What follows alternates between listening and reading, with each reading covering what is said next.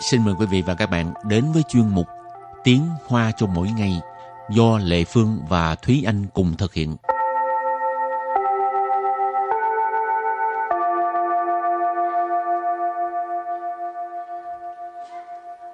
Thúy Anh và Lệ Phương xin kính chào quý vị và các bạn. Chào mừng các bạn cùng đến với chuyên mục Tiếng Hoa cho mỗi ngày ngày hôm nay.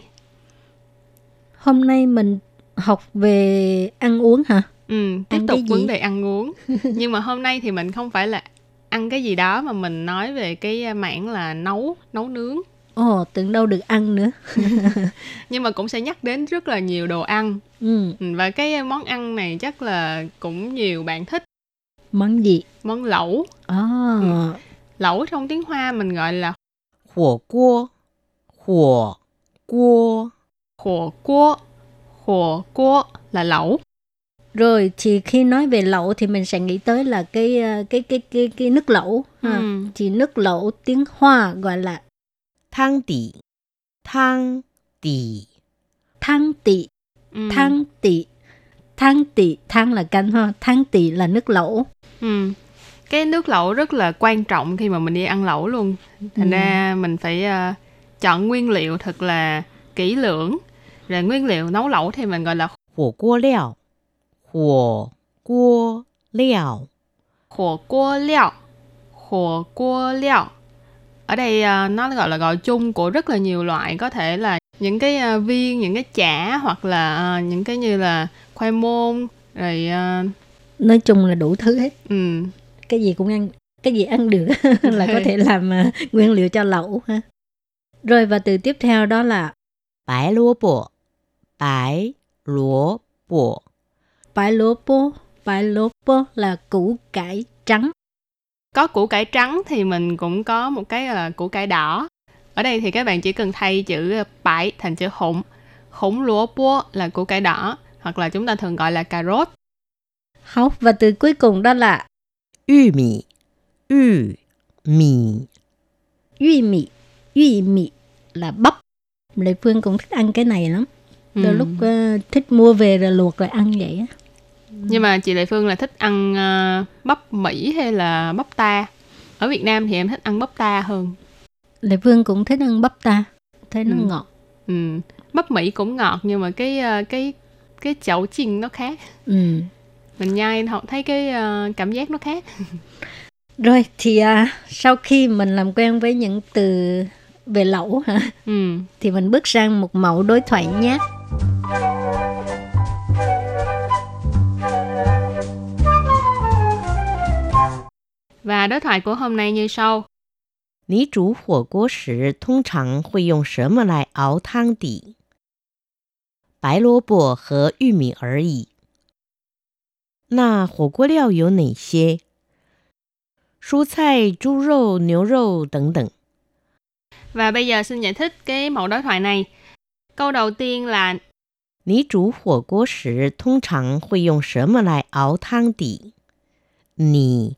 煮火锅时通常会用什么来熬汤底？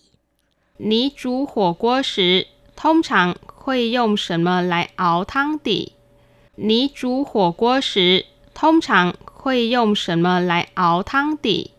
Câu này có nghĩa là à, khi mà bạn nấu à, lẩu thì thường là bạn sẽ dùng cái gì để mà uh, nấu nước lẩu?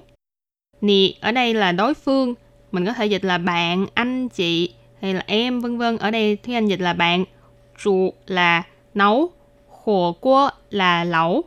Nhưng mà do chữ khổ là thanh thứ ba cho nên cái chữ trù nó cũng là thanh thứ ba thì chữ trù nó phải đổi thành thanh hai.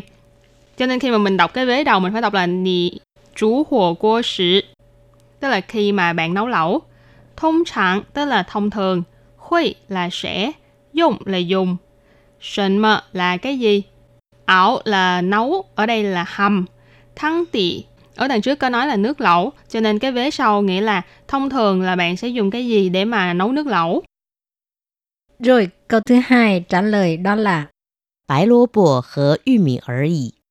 白萝卜和玉 米而已。 Bái lúa bố hở yuy mì ở ý, có nghĩa là củ cải trắng với là bắp mà thôi ha. Bái lúa bố hồi nãy học rồi, tức là củ cải trắng, hở là và, yuy mì có nghĩa là bắp ở ý là mà thôi. Và câu kế tiếp, 那火锅料有哪些？那火锅料有哪些？ na火锅料有哪些? Na ở đây là vậy thì火锅料nãy mình có nói là nguyên liệu nấu lẩu. Dụ là có, nà xie là những cái nào. Vậy thì nguyên liệu nấu lẩu có những cái nào? Vẫn là câu trả lời. 蔬菜、猪肉、牛肉等等。蔬菜、猪肉、牛肉等等。 蔬菜tức là rau quả, thịt heo, chú là là heo ha, rau là thịt, chú rau thịt heo, níu rau là thịt bò, níu là bò ha, rau thịt tính tịnh là vân vân. Thì cả câu là à, à, rau quả nè, thịt heo nè, thịt bò nè, vân vân. Cái đằng Ừ. sau chữ vân vân là còn rất là nhiều rất là nhiều nữa đó. Ừ. Cái đặc tính của ờ, ăn lẩu đó là mình muốn thêm cái gì cũng được. Cho nên Ừ. ngoại trừ ờ, thịt heo, thịt bò, rồi rau củ cải này kia thì muốn thêm cái gì là thêm.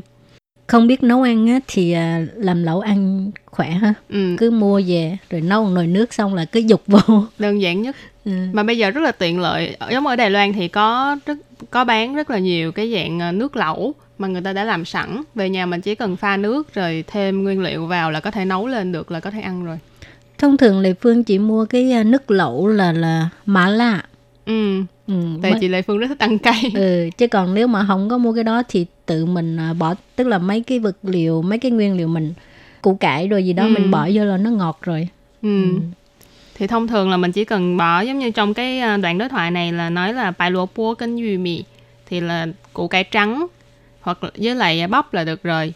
Còn nếu như mà ai thích thì có em có thấy là có bỏ khoai môn này kia nữa. Ừ. khoai môn thì tiếng hoa mình gọi là yu thổ yu thổ ừ. rồi thì à, chúc các bạn chiều nay có một cái món lẩu thật là ngon nhé và trước khi chào nhất bài học hôm nay xin mời các bạn ôn tập lại nhé